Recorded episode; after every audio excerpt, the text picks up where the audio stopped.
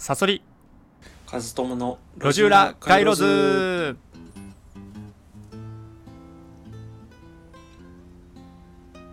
路地裏回路図とはロジックの裏側に気づいてしまうその思考力があだとなり気づけば路地裏に追いやられてしまったよといった人たちをつなげたい。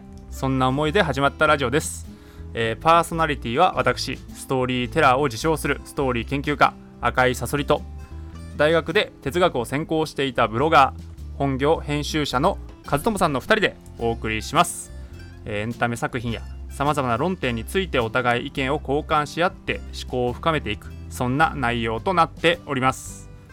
さあ、えー毎週金曜日のこの時間は映画作品の批評を行います、えー今回の作品はですねローズマリーの赤ちゃんです。はい、えーっと、じゃあ私から簡単にあらすじを、えーちょっと紹介、紹介というか、あらすじを 説明します。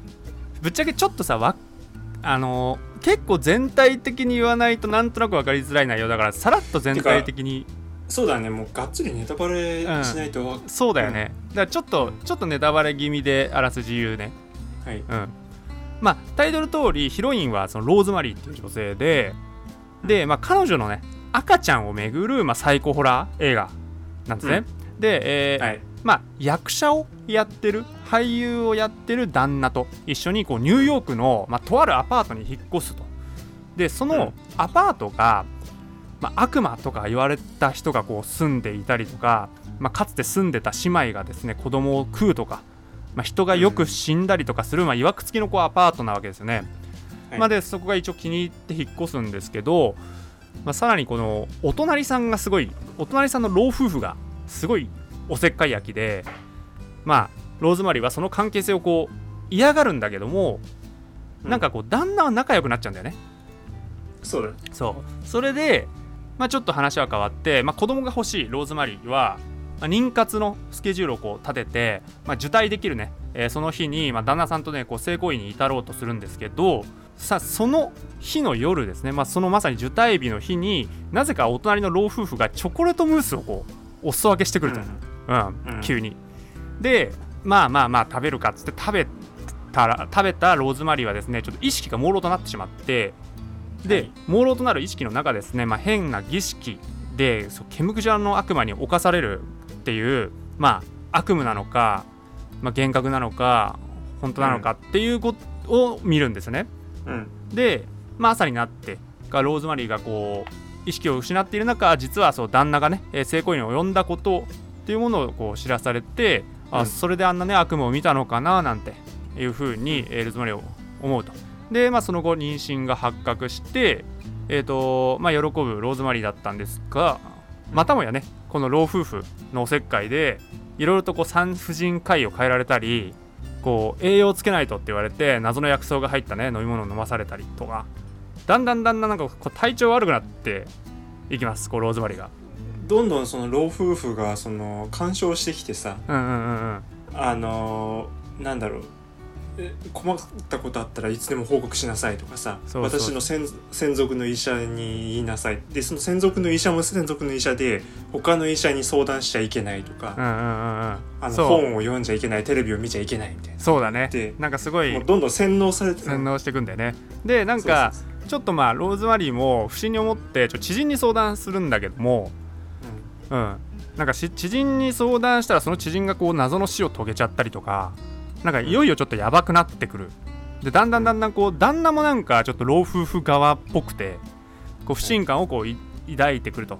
でなんかこう悪魔の書悪魔の本とかも調べ出してうん。うんまあ、するとこうそのねアパートのことがいろいろとこう次第に明らかになってきていろいろとついつまが合うんですよね。なんかその悪魔のな儀式と自分が今置かれてる状況っていうのが、うん。そうそれで、まあ、出産間近になってこう家出をして別の病院でね出産を決意するんだけどもうん。なぜかそこにですね旦那とまあ産婦人科医が乗り込んできてで赤アパートに連れ戻されて、で結局アパートで出産を迎えると。うん。で目を覚ますとねこう、まあ、死産だったとえーうん。伝えられるんだけどもこう赤ちゃんの泣き声がどことなく聞こえてきてで、うん。こう寝室を抜け出してこっそりですね隣の老夫婦の家を見ると、まあ、自分の赤ちゃんがそこにいて、うん。そう。すると「おお悪魔の母親だ!」とか言って謎に歓迎されて、はい。そう。それでローズマリーは悪魔の母親になってしまったということを知る。みたいな。もう本当にザーッと。ザーッと本当に。うん、まあそうそうだね。そういう話。そういう話だからうん。うん。そのえっ、と老夫婦がえっ、とチョコレートムースを持ってきて、うん。でクラクラっとして寝ちゃって、うん。幻覚を見た時にの幻覚っていうのはある程度は本物で、うんうんうん。旦那がそのえっ、とローズマリーに行為したわけではなくてなんか別の悪魔的な存在、うん。これもよくわかんないんだけど、まあ、よくわかんないね。うん、まあほん、うん、悪魔がそのローズマリーをまあ犯したとかレイプして、うん。あの悪魔の子供を産んじゃったみたいな話。だよね。そうそうそう。でさいやこれね結構俺深掘り楽しみにしてるのよ。うんいやいやいや。でねいやなんでこれ楽しみにしてるかっていうと、あのーすげえ不快だったの俺ずーっと。不快だね。うん、不快だよねこれなんかね俺。うわこれ。嫌なのがずーっとこう、ほんと嫌だって思った時が残り1時間4分だったのよ。あそうなんだ。でどこのどこのシーンか覚えてないけど残り1時間4分。だから1時間4分、もう苦痛でしょうがなかった。もうなんかうん、うん。なんかこれだって小説なんでしょもともと。そうそうだね。うん。いやなんかこう小説っぽいなというかさ。うん。う んなんか、まあ、ホラーってそういう感じなんだっけと思思うんだけどさ。なんか、もうちょっとなんとかなるじゃん普通ねそのリもう。リアルで考えればさもうちょっとさ、はい。なんかねうんもうちょっとなんとかなるんじゃないかなとか思うんだけどまあまあまあとにかくねなんかこうだから要は内容っていうよりもそれがし、うん。これがこの映画が示すメタファーとかさなんか比喩とか、なんかそういった方に使う力を入れてるきっと作品なんだろうなと思って深掘りがちょっと楽しみなんでね。内容は正直ちょっとねいやー不快だなと思う。あそう。うん。あどうなの？俺結構面白かったけどね。そうなんだ。てかやっぱねだから文学的なんだよ多分。いやそうなのかな。だからこの映画のそのまあその表面的な面白さっていうのって、うん。まさにその、えっと、結局その終盤にネタばらしがあってあの悪魔教団みたいなのを信仰している人たちの、うん。えっと、マンションの中にあのふ夫婦が入っちゃったっていううん。ことが分かっちゃうんだけども、そうだね。それが分かる前はあの本当にマタニティブルーっていうかさそのローズマリーがその妊娠してそれでその気分がなんかこう落ち込んじゃうらしいじゃないですかに妊婦さんって。ああはいはいはい。そうそれであのーなんていうのかなヒステリーっていうかそのなんかこう被害妄想うんうん。が強くなっちゃって。うんうんうんひょっとしたら自分の頭の中で起こった妄想なのかもしれないし、うん。本当に悪魔が私を追い詰めてんのかもしれないっていうそのなんかこう疑心暗鬼感が、うんうんうん。あのすごくリアルに書かれてるリアルっていうかリアルかな。リアルっていうかなルうん、なんかこうまあそうだね文学的に書かれてる。うんまあそうだね。だからちょっとだからリアルではないと俺オーバーだよね。だからオーバーか。そうだから文学的だと思うんだよね。そのううん。ん、まあでそうでもそうか。面白いんだねやっぱり。こういうの。いや面白かっえー、俺なんかダメだなこういうのなんかね。た イライラしちゃうんだよね。そのイライラしちゃう。旦だから旦那そううん振る舞いとかさあなんかほんとイライラしちゃうよね。だ要は出世のためにさ旦那は奥さんを売ったわけでしょ？打ったわけだね、うん。それとかもさうん、ひどい話だけど。ひどいね。うんまあでどうどうどうっていうか。そう。うん。えっと、まずあのその作品深掘りする前に、うん。この映画のその背景うんうん。についてちょっと話したいんだけどおこれはもうウィキペディア、うん、ウィキペディアとかにもあの載ってる有名な話であのなんでこうさらっと言っちゃうとうん。うんこの映画結構呪われた映画って言われてて、ほうん、あのローズマリーの赤ちゃん自体はすごくまあメジャーなそのなんだろう地下の映画とかではなくてね本当にメジャーな映画なんだけども、ううん。この映画ができたのは1968年うん。なんだけど1978うん。結構古いよ。古いね。うん。うん。うん。そう。で、えっと、監督はロマン・ポランスキーさんって人なんだけど、うん。うん、この人はあのこの映画撮ってる前後に女優のシャロン・テートっていう人と結婚するんだよね、ん？この映画を撮ってる最中に？って言った前後に。あ前後に？うん。はい、あのシャロン・テートっていう女優さんとこの監督のポランスキーっていうのが結婚するんだよ、うん。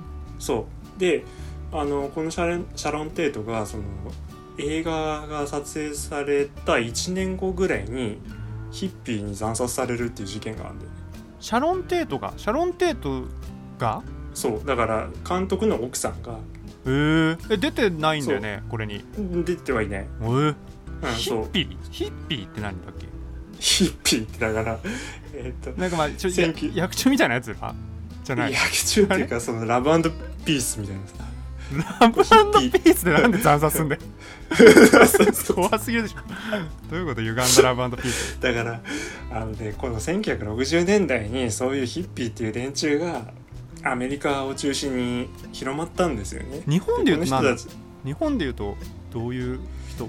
日本で言うとっていうかまあだからジョン・レノンみたいな感じ。のえ？どういうこと？ジョン・レノン？あの基本的にはその社会のしがらみから解放されよう自由なんだ。俺たちは若者は自由なんだっていうのはいはいはいをはい標榜した連中ですごく原始的な生活をしたりとかフリーセックスだったりとかドラッグやったりとか自由奔放に生きようっていうあーなるほど連ね中なんだよ。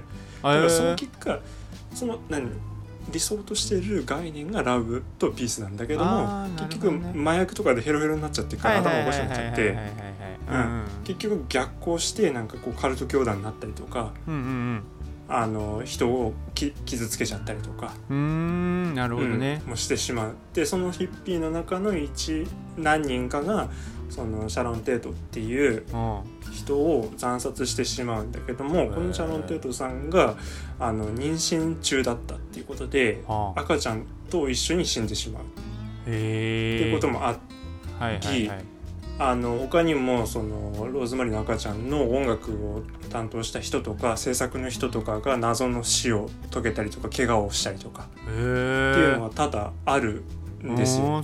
でそのテーマっていうのもその悪魔をこうあ称えるような映画じゃないですか。だからこれは悪魔の陰謀なんではないかみたいなことも言われたりとかさ。あ称えるような映画なのこれいやだからその登場人物が悪魔教団で悪魔を称えたりとかするじゃん。だから悪魔に触れてるじゃん。うんまあそうだね。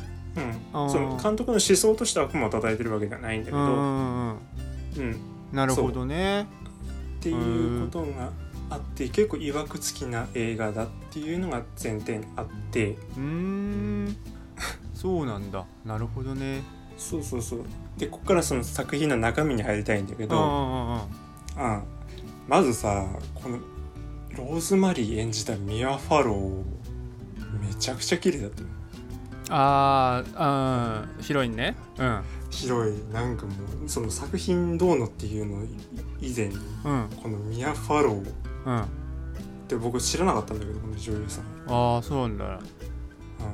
うん、へえなんかうん。すげえ綺麗じゃなかった。確かにそれだけなんだけど。めちゃめちゃ綺麗だった。あのでもうん。髪がね髪の毛があった時の方がやっぱさすがに綺麗だよね。さすがにっていうかわざとさすごいこう痩せさせてるような感じになってるじゃん妊娠後は。ああどんどんどんどんやつれる。そうそうそうそう、ん。ちょっとこう髪も短くなっちゃって。うん。うん。だからそこで不健康な時はね、ちょっとこうなんか怖いぐらいな感じだったけどね。うんうんううん。んなんかこのミア・ファローなんだけど、ん。あの映画の始まりと終わりになんか不気味ななんかちょっと綺麗ななんかあの曲流れるじゃん。なんか女性が「ラーラーラーラー」なんて言うと歌う、ああいや覚えてない。曲なんだけど最初と最後。覚えてない？あそうなんだ。っけううん。んうん、これはこの本人が歌ってるらしくて。その なんて言うんだろう。やっぱちょっと頭があのおかしくなっている感じを出しつつこう子守歌がテーマで歌うんだけど、へえうん、子守歌なんだ。子守歌なのにすげえ不気味っていう。あー。あまあ確かになんか不気味なの流れてたね。うんうんうんうん。確かに確かに。なんか始まりの方は覚えてるわそのうん。あーホラー確かにホラーなのかなみたいな。うん。うん。そうなんかそういうこともあったりとか、うん。あとこのなんだローズマリーの演技をその監督が指導するわけだけど結構無茶な演出もさせてあの妊娠したそのローズマリーが、うん。あのもう頭おかしくなってこのマンションから逃げ出すっていう時にうん。あの道路をもうだから車がバンバン走ってる道路をああの横切ったりするシーンあるじゃん、ーあね。うん。あれあのあのリアルにあの何？そのロケとして用意したんじゃなくてあの本当にの道路をお前今横切れって指示して。えー、マジで？らしいよ。それでその妊婦はあがこう道路を横切ろうとしたら車は絶対止まるからとかってあらしくて。そういう無茶な演出とかもやってて。へえ。うん。まああと他にもなんかこう注射であの血液抜くシーンもさ普通に血抜いてるしさそういうのってさ普通ああやってたね。うん。普通見せないよね。うん確かに確かに。うんなんかそういうところも気になってなんかあこれなんか綺麗なのになんかすげえやばい仕事やったんだなと思って。ああこのああ、確かに。うんまあまあそうそういうのはいいんだけど、うんうんそうだね。ふ作品の深掘りってなると、うん。どうなんだろうな。この小説原作が小説なんだけどうんこの当時結構その薬品の影響でその赤ちゃんがあの死産するとか奇形が生まれるっていうのがうん。結構あったらしいんですよね事件として。このへー60年代。に、薬うんアメ品リカで。薬品っていうのは、えその恋じゃなくてってこと？そのわそうそうそうそうそあーなんか、えー発がん性物質があるあるようなとかそういう感じで、うん。ああなるほどね、う、うん、そうなんだ。なんだっけかな睡眠薬だかな？痛み止めだか忘れたけど。えそうそれを元にこの原作者はひどいことにそうそそういう恐怖を、その偶話としてうん悪魔の子が生まれるんじゃないかみたいなのを偶話として書いたみたいー、ああ作品らしいんだよね。じゃあちょっと社会風刺的なところがあるのか。な社会風刺的なところも一応はある。のかな？なるほどね。そうそうそう。あとはなんだろうな。ごめんそんな深掘れてねえわ俺。うーん。うん。でもさいろいろ本当メタファーはいっぱいありそうなんだよね。うん。うん。まあ解釈あん？何？あそうだそうだ。うん。えっ、とねまずこの映画ってその何？えー、とローズマリー夫婦うん。が、その悪魔信仰をしているところをあのマンションをそうと知らずに入ってきちゃって一連の騒動が起こるっていう話じゃないですか。うんそうだね。うんうん、でこの、えー、と新しく入ってくる前に住んでいた人ああはいはい。がな姉妹だっけ？なん姉妹だよね？なんとか姉妹。まあおばあちゃんが住んでたあっていうこそうだとなんだけど。ガーデニングやってるおばあちゃんか。そうそうそうそうそう。でこのガーデニングやってるおばあちゃんがうん。うんあの冒頭に書きのあのメモ書きをねあの残してたんだよね。残してた。あの関係性を断ちたいみたいなやつだっけ？そうそうそうそうそううそうあの人たちと。これ以上うん。もう彼らの仲間にはっていう関係ああのメモ書きを残した後にその住民が病院で亡くなってるんですよ。なるほど。うん。うん、っていうことはつまりこの悪魔教団にこの老前に住んでいたうんおばあちゃんっていうのも入ってはいたんだけども途中で嫌になって抜抜けようとしたんだよね。はいはいはいはい。うん、けれどもこの教団っていうのは多分脱退には厳しいんだと思うんだよ。ああなるほど、ね、脱会。うん、でもう抜けるやつはもう殺すっていう。はいはいはいはい。ことで多分おばあちゃんは殺されたんだと思うんだよね。ああそうなんだね。そうか、うん。なるほどね。うんうんうん。でし死んじゃって部屋が空いたからその、えー、とローズマリー夫婦が代わりに入ってきた。しかもなんか格安でね。そうだったね。うんんそうそうそう。あのこのマンションってめちゃくちゃ豪華な割にうん。安かったから入ったんだよ。そうか。この夫婦は、はいはいはい。金もなかったしあうん。の旦那は売れない俳優だから。なるほどね。その隣にだからローズマリー夫婦の隣にいる老夫婦うん。が一番そのこの、ま、マンションこのアパートマンションか。うん。で悪いっていうかさあの裏で手を引いてるやつだわけじゃん。うんうんうんうん、でこの夫婦の元に最初にねあの居候がいたんだよね。テリーっていう。うんいたね。だからあの洗濯地下の洗濯機のところでうん。あれだよね。会う、うん、ん。そうそうそうそうそう。んん。でこの洗濯機で、えー、とローズマリーが最初にそのテリーっていう居候の女の子と話をしてこれから一緒にやっていきましょうねみたいな話をしてそうだね。そう。でその次の日だかの夜歩いてたらこのテリーが謎の自殺をしてたんだよね。はいはいはいはい。そうだよね、そう。でこのテリーなんで自殺したのかっていうのを考えたりとかその何ローズマリー夫婦はするんだけどもうん直前にその隣の老夫婦の声が、まあ、壁が薄くてね聞こえてくんだよ。ああなんなんつったっけな、うん。でなんであの話したのよって言って。ああ言ってたね。うん。うん。うんでこのテリーはその次の日に死んでんだよ。うんうんうんうん、でそのテリーが死んだ後に老夫婦はローズマリーに近づいてくんだよね。ああそう。それまでは老夫婦はローズマリーには近づいてこなかった。のああそうなんだってけね。そうかそう。か。だ初登場だもんね。あそこの死んだ時に出てくる。うんそうだね。テリー死後なんですよ。はいはいはいはい。でしかもテリーっていうのは老夫婦にすごく可愛がられててうん。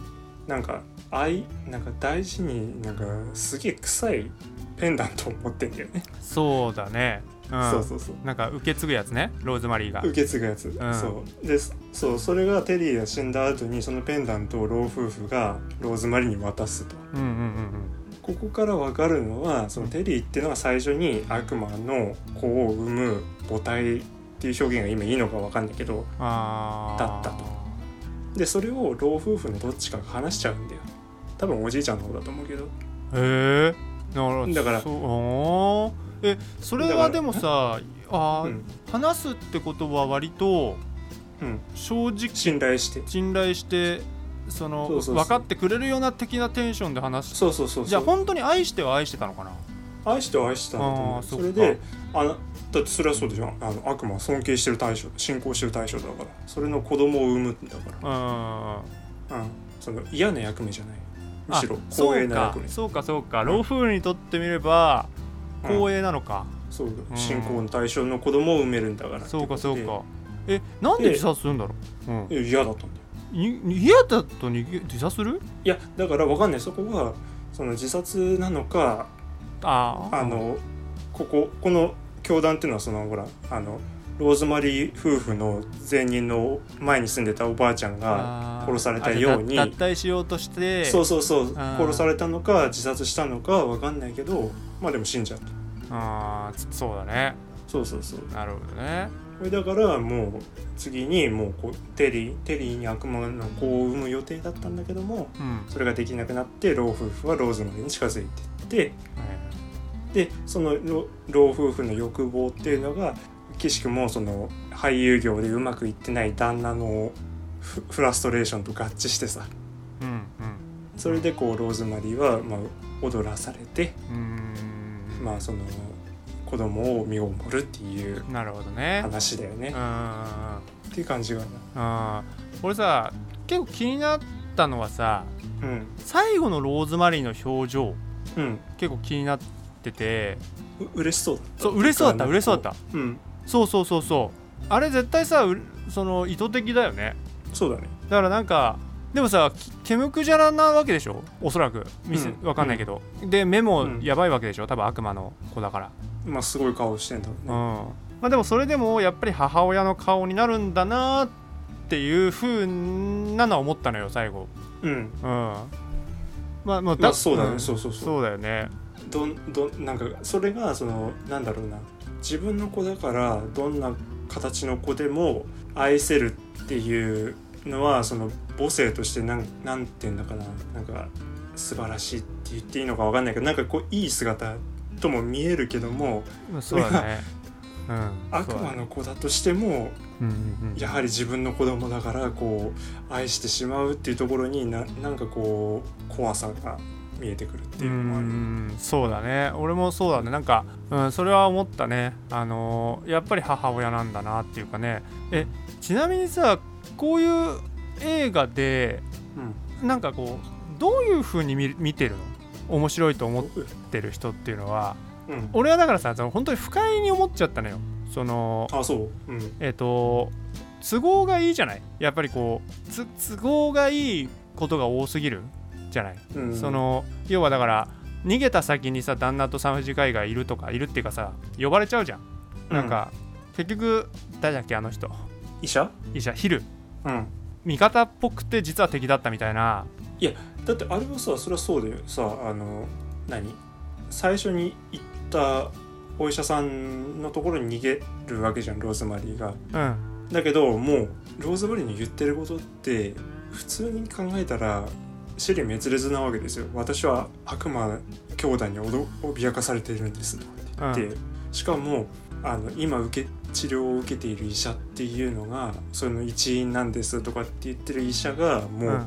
東大随一の有名なあのお医者さんの名前を出して、うんうんうんうん、それにもうこう聞いてもうあこの人はもう今ちょっとナーバスになってんだなと思ってうん。医者を呼んでしまった、そのかかりつけの医者を呼んでしまったっていうのは割とある話なんじゃないの？えでもさ無責任にそのまま引き渡すか、うんもちろん無責任。いやそれはさ引き渡さないよ、はい。だってえなんかさいやもう俺は無責任に引き渡さないと思うけどね。そのリアルだったらね。その、その一末のなんかこうありえるわけじゃん。その要は DV とかもかもしんないしさ。旦旦那にね。そのいやそれはあくまでもちろんその、ううん。ん言ってるのかもしれないし。ヒヒル、うんうん。ヒルって先生はあのもちろんすごい結果的にはダメな医者だったと思う。うけど、ん。いやつちょっとねなんかその辺とかあとはまあうん。その友達に連絡しないとか、まあ、友達って多いじゃん普通に。友達うん。めちゃくちゃ、うん。なんかあそこまでに絶対至らないだろうなって思うんだよね。単純にそのリアルだったらね。そのうん。であとは知人がなんで死んだのととかさなんかその、うそのあの悪魔の教団あの、勢力ありすぎでしょ 勢力広すぎでしょ。なんかそのそのななんで足つかねえんだよとかさ単純に。い気になったらねダメだね確かに。やだからだからねなんかすごくあのつあのなんて言うんだろう。描きたいことをただ単に描いてる自己満足な作品だなってすごく思うわけよ。あー、うん。そうか。でだから最終的になんかそのだそうなるとなんて言えばいいんだろうな。その内容っていうものはもう追う意味があんまなくなってくるわけよねその辻褄とか、そうじゃなくって、この映画がこう何を表してんのかとかうん。そうそうなんかそういう見方になってくるんだけど、うん。うん、それだとさそのなんか予備知識とか前提知識とかその映画の内容だけで分からせてくれないわけじゃん。うーん。まあね。そうだからそれがなんかねちょっとこう嫌なとこなんでね。そのそこにこう全てを詰め込んでほしいというか,、うん、だそれこそそれこそさその社会風刺、うん。うん、でその赤ちゃんが奇形が生まれるとかさそういうことが分かんないとどうしても分かんないわけじゃん。うん。うん。そうだね。いやでもなんかこう一つのなんだろう。これ一応ほジャンルとしてはホラー映画っていうねくくりになるけどさ。うん。こういうホラー映画でさ例えばさなんでこいつさ貞子をその何？テレビから出てくんだよみたいな。うんうんうんのっていうのは割とツッコミはナンセンスでさなんかこう夢を見てるっていうか。はいはいはい。あそうはいまさにまさに。だからあのホラー映画もホラー映画は本当俺イライラしちゃう、うん、うん。なんでお前そこ行くんだよとか。そうそうそう。あるじゃん。そのそのだからお俺は俺は一人で逃げるみたいなタイプ感じじゃん？要はそれで次のシーンでは死んでるみたいなさ、そういうそういうお約束ってあるじゃん。そうのお約束がある、うん。俺は残るぞみたいな。うんそのフラグやっぱねフラグが立ちすぎこの映画は。まずその。あでなんでだ一回疑ったのにまたさ飲み飲んだりするじゃん。あの、薬草のジュース、ー、うん。あれもよくわかんない。あれなんで飲むの？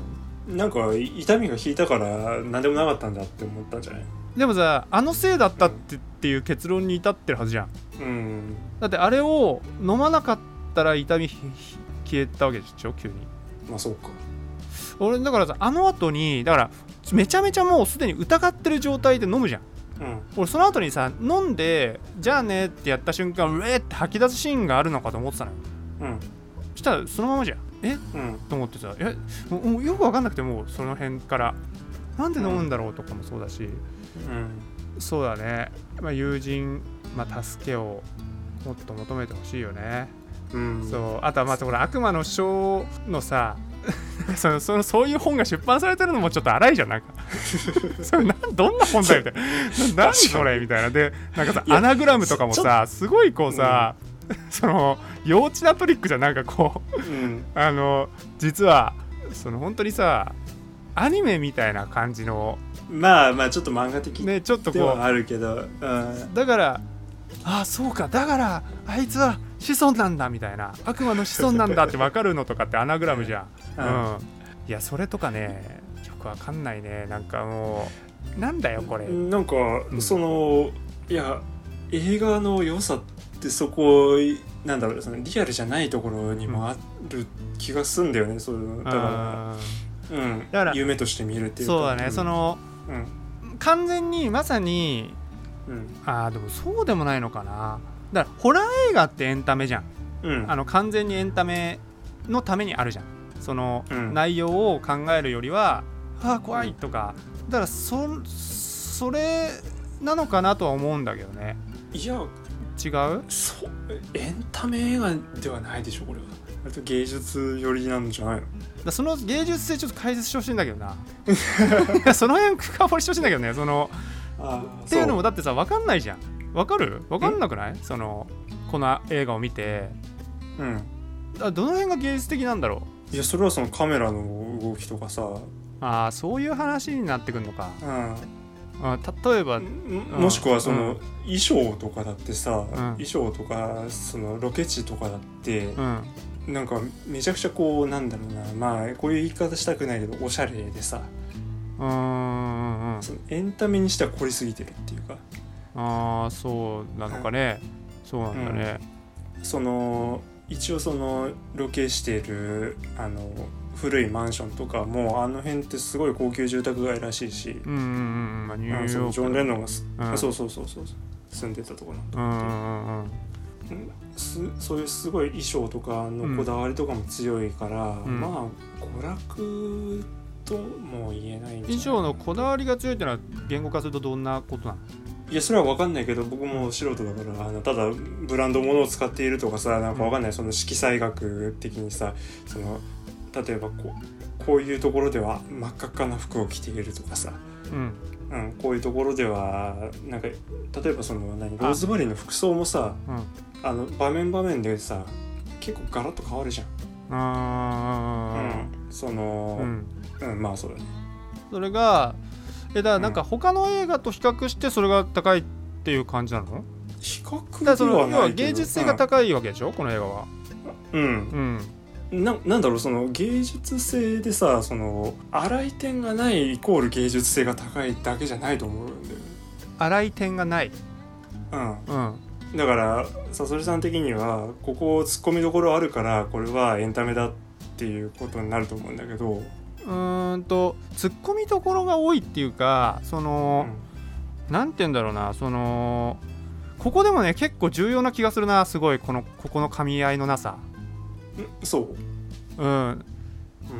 なんかさたびたびさ和友さんと俺ってさうん。こうこういう点でさうん。違うことを考えるっていうか違うことを受けるじゃん、うん。うん、だからそのなんだろうな俺はだから良さを知りたいわけよ単純に別にそのう、ん。うんそのケチつけてるわけじゃなくてうん。良さを知りたくてなんだろうななんかこう例えば僕の思うエンタメ映画っていうのってす酒飲んで酔っ払ってで仕事を帰ってきてさうん。あのなんかお菓子食いながらダラダラ見る時間つぶしの映画。うん。もしくはそのなんか皿洗ってる時に片手間で見ても理解できるような映画なんですね。うん。そういうのがなんかこう娯楽的な映画だと思ってて。でそういうのって割とこうなんだろうな全部説明してくれるんだよ。うんうんうんそうあのあここはこう今こういうシーンなんだっていうのもセリフとかあのまあセリフだよね今こういう状況なんだっていうのもセリフで説明してくれるしうん。うんすぐ理解できるんですよね。ただ芸術性の高い映画っていや見りゃわかるだろっていうことであえて説明をこうすごくそぎ落としてシンプルにしたりとかうんうんあの余白を作るんですよ映像の中で。うんうんうんうん、でそれはその片手間で見てたらあのその余白っていうのはあの見逃してしまったりとかうんして結局な何やってるのかよく分かんなくなっちゃうんだよね。うん。でも凝視してるとそういう映画ってあこういう意味なんだってこうじわじわこう伝わってきたりとかするんだよ。うんうんうんうん、でえっ、とそういう意味でこの「ローズマリーの赤ちゃん」とかも割とこう凝視しないと分かんないようなその緊迫感とかあの、えー、と彼女の、えー、と頭のおかしくなってる感じとかうん。うんっていうのがよく伝わってくるなって思ったそれはなんでなんだろななんでなんだろう。ううんえだからそれがその間のうまさなんだと思うんだよ。そのカメラとかのうん。演出とかの光の当て方とか。わかんないけど、うーん。うん、でそれは解説しろってなったらもうワンショットワンショットこう岡田敏夫みたいな感じで、うん。あのなんか紙に貼ってうん。一コマずつ解説とかになると思うんです。これをすることによってこの緊迫感が生まれるんですよみたいな構図の解説になるんだと思うあー和友さんってのはでもだからそういう風に映画を見てるってことなんだね。そのえっ、といやうん。もちろんわ分けて考えてる。そのこうその寝ながらでも見れる映画とそうじゃない映画その、うん。じっくり見ないと分かんないだろうなっていう映画はじっくり見なきゃいけないしだろうし、うん。あこれはまああのちょっとあの疲れて片手間にスマホで見る映画だなみたいな、まあ、映画とうーん。そう分けて考えてる。えー、じゃあそうなんだ。じゃあこの「ローズマリーの赤ちゃんは」まあ、芸術性が高いんだね、と思うかな。へえなるほどね。うん、ちょっと脱線しちゃったけど。じゃあ結構高い点数。いや俺高いよ。何点ぐらい？あなんて言うんだろうな。85ぐらいかな。分かんないけど。えー、85かっていうかでもさちょっと待ってだからやっぱりさ85のなんか、すまあそうだね。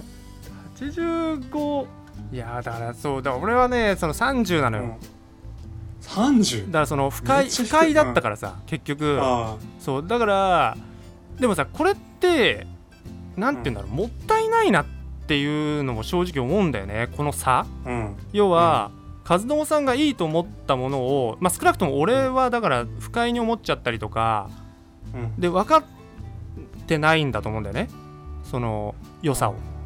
うん、なんかうんそれをだからなんかこうこういうなんかこう違いが出るものこそその言語化したりとか、うんうん、うんいやっていうか俺はまあ勝手な予想だけどこれさそりさんも面白いなんだろうなっていうふうに前提で思ってたから。あ本当？ああうんこそそんな低いんだと思って。